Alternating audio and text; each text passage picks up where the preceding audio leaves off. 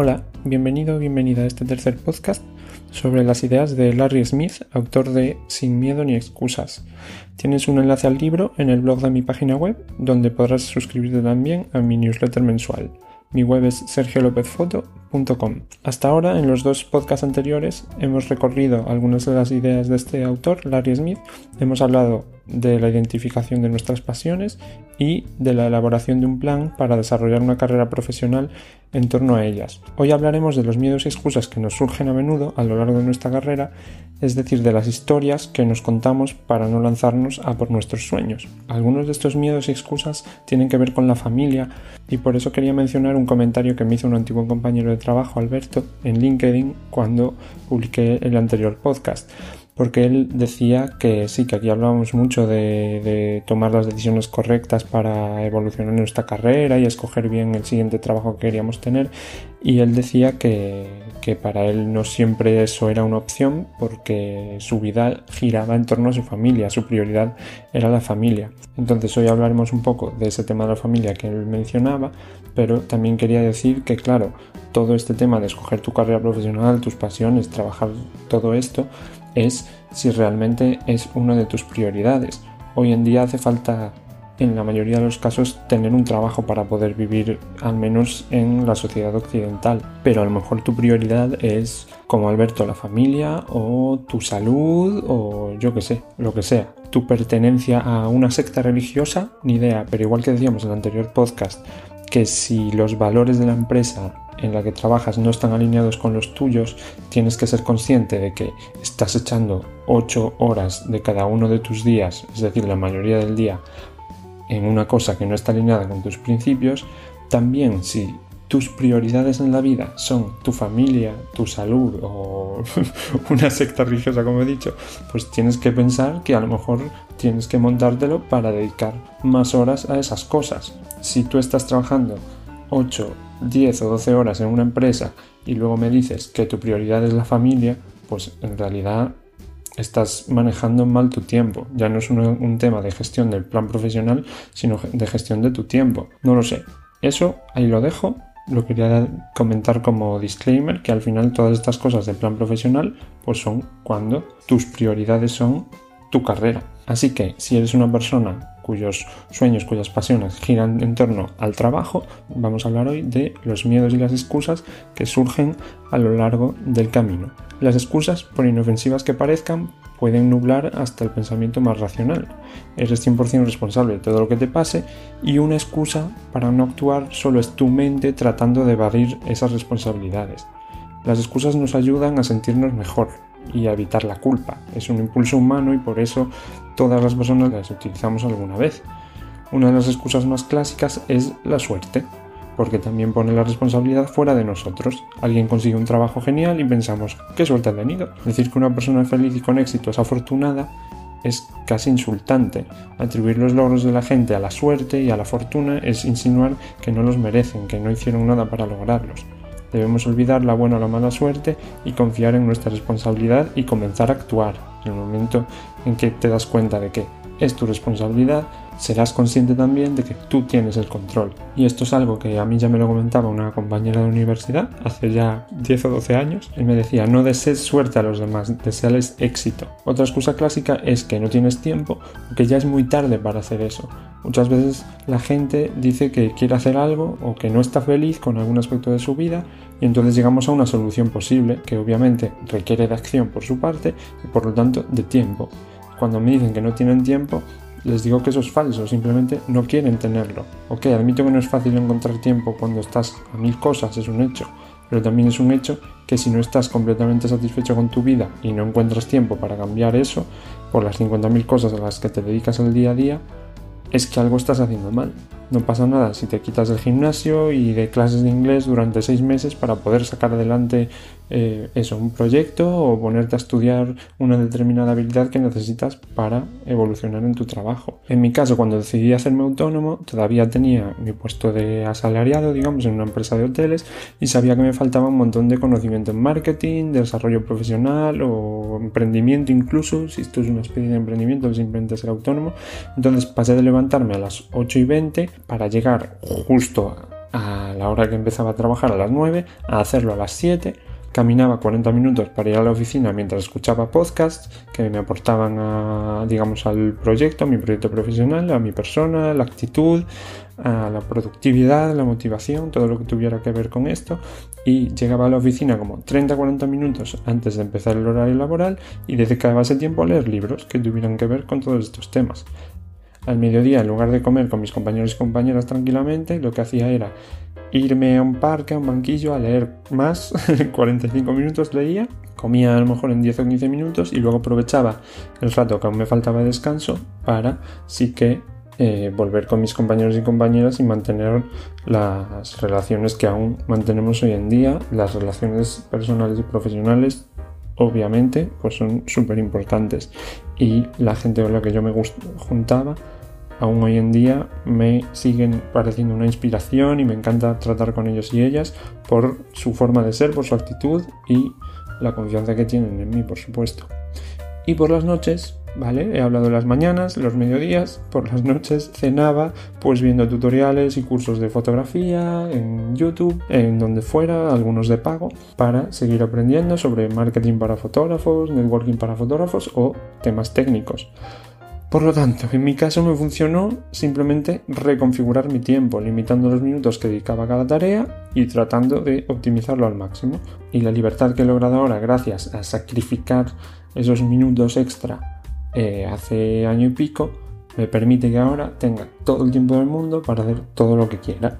Y siempre que alguien me pregunta si puedo, si me apetece ir a comer o ir a tomar algo lo que sea, pues tengo tiempo. También podía optimizar además del tiempo ese de socializar, pues podía optimizar los desplazamientos que hacía el trabajo. En lugar de ir en bicicleta, lo que hacía era ir andando mientras escuchaba podcast. Entonces seguía haciendo ejercicio, que obviamente es importante, mientras además me estaba formando. Entonces sí que tardaba más, pero el tiempo era mucho más productivo y seguía haciendo ejercicio. Y personalmente, es el transporte público por las mañanas no es una opción para mí, demasiado estresante como para empezar el día con ello. Y para lograrlo, pues es eso, tenía que madrugar un poco más. No me importaba acostarme antes en lugar de quedarme hasta las tantas viendo series que no me aportaba nada. Entonces el resultado de todo esto fue que el día que mi jefa no me permitió dedicar algo de tiempo a todas estas oportunidades que me estaban surgiendo debido a todo lo que había mejorado mi marca personal online, gracias a todo esto que estaba aprendiendo, pues no dudé ni medio segundo en renunciar a mi empleo no tuve que ni que pensar en qué decisión tomar, porque la decisión ya estaba tomada. La confianza en que era la decisión correcta, pues ya la tenía súper clara. Lo único que me faltaba era el momento exacto, un pequeño empujón para dar ese salto de fe. Ese día llegué a casa y ya lo dije en el anterior podcast, me puse a llorar de felicidad porque sentí que mi vida empezaba y que todo ese tiempo invertido en prepararme, en dar el paso, pues había valido la pena. Me encantaría que si tú te estás diciendo que no tienes tiempo para tomar las riendas de tu vida, pues esa inmensa alegría que yo sentí te inspire a reorganizar tu agenda, a renunciar a una o dos cosas, a ponerlas simplemente en stand-by y a dedicarte a lo que de verdad importa ahora.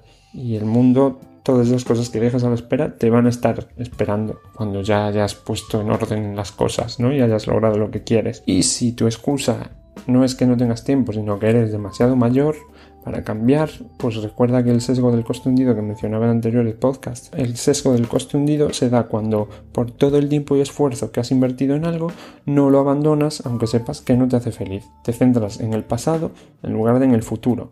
Esto sucede mucho con las relaciones de pareja también, o cuando alguien termina la carrera de derecho, se da cuenta de que no le motiva y no es capaz de dedicarse a otra cosa por todos esos años que ya ha invertido. Te centras en lo que has hecho ya en lugar de lo que te falta por hacer.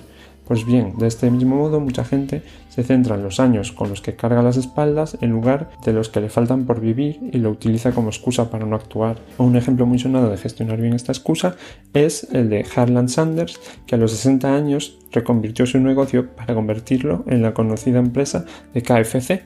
15 años después vendió la empresa por 3 millones y un sueldo vitalicio que llegó a alcanzar los 200 mil dólares al año y 40 años después de su muerte su cara aún es la imagen de la empresa. Esto fue cuando él tenía 60 años, nunca es tarde para actuar. otra excusa más. Si tus excusas son tus circunstancias, tu familia, tu localización, tu dinero, el maltrato psicológico al que te someten tus padres, tus profesores, tu pareja, es que estás pegando de egocéntrico.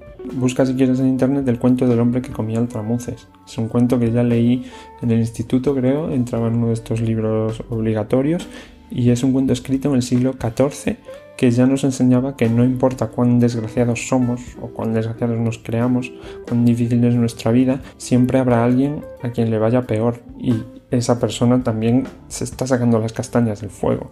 Hay tantas historias de personas a las que la vida no se lo puso nada fácil y aún así alcanzaron su éxito que es eso, el destino pues no es que se levantara un día y decidiera que tú que estás escuchando, justamente tú no podrás lograr también una vida feliz. Confía en ti mismo, en ti misma, porque no eres tan importante como para ser la persona fracasada, ¿no?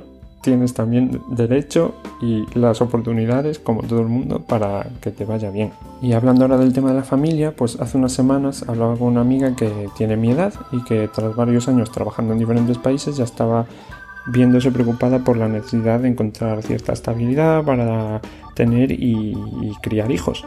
Y al mismo tiempo no tiene muy claros sus objetivos profesionales ni un trabajo estable que le apasione ahora mismo. Es una chica con mucho talento y al verla medio perdida en sus objetivos profesionales, con la idea de formar una familia, cometí el error de preocuparme por ella y su futuro, ya que por mi forma de ser veía incompatible el poder desarrollar plenamente ambas cosas a la vez iniciar una familia y alcanzar tu propio éxito profesional. Sin embargo, insisto, esto es solo una visión sesgada de la situación debido a mi forma de ser, muchas personas cometen el error de verlo así, de poner a sus hijos como excusa para no tener una carrera plenamente satisfactoria. Puede que yo lo viese así, en primera instancia, por ser yo el primero que mi madre me trataba de hacer sentir culpable o me hacía sentir culpable cuando yo era adolescente por haber renunciado ella a su trabajo para criarnos a mí y a mi hermana. Y ahora, como decía antes, ya sabemos que la decisión y la responsabilidad era toda suya y sus hijos solo fueron la excusa que se puso para renunciar a sus aspiraciones profesionales. Tener una familia increíble, unida y feliz no debe ser la excusa para renunciar a tus objetivos. Al contrario, puede ser, si así lo deseas, una de las razones de mayor peso. Voy a luchar por mis objetivos profesionales porque quiero tener una familia increíble, unida y feliz. Imagínate lo que tiene que ser para un hijo cuando crece saber que le echas la culpa de haber renunciado a tus sueños o a tus pasiones. ¿Qué le estás enseñando? ¿No sería mejor todo lo contrario? Inspirarlo para saber que no hay nada que le pueda parar que cuando las cosas se pusieron complicadas para su padre y su madre, estos siguieron esforzándose sin rendirse ante excusas fáciles. Por supuesto, habrá momentos en que tengamos que hacer concesiones hacia un lado o hacia otro, ya decía, dejar algunas cosas en stand-by. Eh, un ascenso que implica un traslado de domicilio o retrasar un viaje en familia para poder terminar un proyecto o un máster. Hay que volver al tema de los valores, los que deben definir tus planes tanto a nivel laboral como familiar. Hay mil maneras de encontrar el equilibrio. Vivimos en una época llena de opciones y oportunidades. Solo hay que tirar un poco de creatividad e informarse bien para alcanzar el equilibrio e integración de la felicidad en casa y la felicidad en el trabajo. Larry Smith nos aconseja que hagamos partícipes a todos de tus planes. Cuéntales a tus hijos cómo te va en el trabajo y a tus colegas de trabajo, los de confianza obviamente, cómo te va como padre o madre, porque ambos, ambos ámbitos pueden crecer sanos y fuertes en tu vida y todo lo que te digas para no hacerlo, que si no puedes no hay tiempo, no hay dinero, solo eres tú evitando hacerte responsable, porque sí, es más fácil quejarse y no hacer nada. Sin duda uno de los factores más paralizantes a la hora de tomar las riendas de nuestra vida es el miedo. El miedo es normalmente mucho más poderoso que una excusa ilógica. Las excusas son el reflejo de la holgazanería de nuestra mente, nuestra irracionalidad. Sin embargo, el miedo es pura supervivencia, ya lo sabes. Es un mecanismo de defensa instintivo y vital que lleva cientos de miles de años protegiendo nuestra especie. Por lo tanto, ¿cómo vas a vencerlo ante semejante currículum ¿no? que tiene el miedo, que lleva miles de años protegiéndonos? El clásico miedo en temas laborales es el famoso miedo a salir de nuestra zona de confort, el miedo a la hostilidad de lo desconocido. Sin embargo, también está el miedo a perder el tiempo, cuando por ejemplo no, estamos seguros de si estudiar pues un máster nos hará evolucionar de verdad en nuestra carrera, el miedo a las oportunidades perdidas, cuando tenemos varios intereses o se abren ante nosotros varios caminos y creemos o, creemos que solo podemos escoger uno de esos caminos, lo cual nos hará perder la oportunidad de desarrollar el otro. Por lo tanto, nos quedamos bloqueados por ese miedo a mm, eso, a perder esa oportunidad. Y aquí, aunque no sé si es 100% ilustrativo, te puedo hablar sobre aquella vez que hace ya muchos años, 5 o 6 años, estábamos fuera del trabajo tomando algo. Hicimos como, bueno, una especie de juego, simplemente de qué nos gustaría hacer si no estuviéramos haciendo lo que estábamos haciendo en ese momento, por decirlo así. Yo, si no fuese fotógrafo, ¿qué estaría haciendo? Y yo dije que me gustaría ser como coach de eso, de profesionales y tal. Y claro, en aquel momento pude pensar, pues si soy fotógrafo no puedo ser coach. Era como, son dos caminos diferentes, no puedo aprovechar los dos. Por lo tanto, ni lo voy a intentar porque igual no voy a sacrificar la fotografía por hacerme coach, porque la puedo liar, etcétera, etcétera. Ese miedo a perderme la oportunidad de desarrollarme como fotógrafo. Por lo tanto, lo que ahora estoy un poco trabajando, y si me sigues en YouTube o has visto algún vídeo, es hacer las dos cosas en paralelo, porque ahí, por ejemplo, es eso, he hecho una mano a algunos fotógrafos con su web, con sus fotos, etcétera, de manera totalmente altruista, les ayuda a orientarse un poco profesionalmente. No sé si ellos después me harán caso o si les irá bien, espero que sí, pero por lo menos estoy desarrollando un poco esa faceta también. Por lo tanto, yo te aconsejo que explores de verdad todas tus posibilidades, ya que hay muchas cosas que puedes desarrollar de forma paralela. Ah, siguiendo con los miedos, también está obviamente el miedo al fracaso, que muchas veces está ligado al miedo a decepcionar a los demás, nuestra familia, nuestros amigos, nuestro propio jefe. Asumir dificultades en nuestra vida implica arriesgarnos a más fracasos. Y cuando decidimos no lanzarnos, nos olvidamos de que a lo mejor también estamos decepcionando a nuestra gente por ni siquiera haber tenido el coraje de intentarlo. Una herramienta que propone Larry Smith a la hora de vencer nuestros miedos es la del miedo mayor, la de crear otro miedo que supere al primero. Y ese miedo mayor es sencillamente el de las posibles consecuencias de no ser capaces de enfrentarnos a nuestro miedo, a lo desconocido, a perder el tiempo, al fracaso, el que sea. El miedo surge cuando quieres hacer algo tan importante como la magnitud de tu temor. ¿No? Si es muy importante tendrás mucho miedo, si es poco importante tendrás poco miedo. Pero, ¿qué pasa si no te enfrentas a eso? Pues en lugar de centrarte en todo lo que podría salir mal si tomas acción, piensa en todo lo que te perderás si no lo haces. Tu talento desperdiciado, toda una vida en una empresa o profesión que no te llena, decepcionar a la gente que te importa por no alcanzar lo que tú consideras el éxito y lo peor, el llegar a viejo o vieja y arrepentirte de no haber tomado el camino que sabías que era correcto. Yo solo pienso mucho el llegar a mayor, echar la vista atrás y arrepentirme de cosas o de no haber hecho cosas, me parece lo peor. A mí es, no sé, creo que es eso, creo que es lo que más miedo debería darte en la vida, pero como falta mucho para que lo experimentes, pues pones por delante los pequeños miedos del día a día. No piensas en tu yo del futuro y los miedos o los arrepentimientos que tendrás. Piensa en los que tienes tú hoy.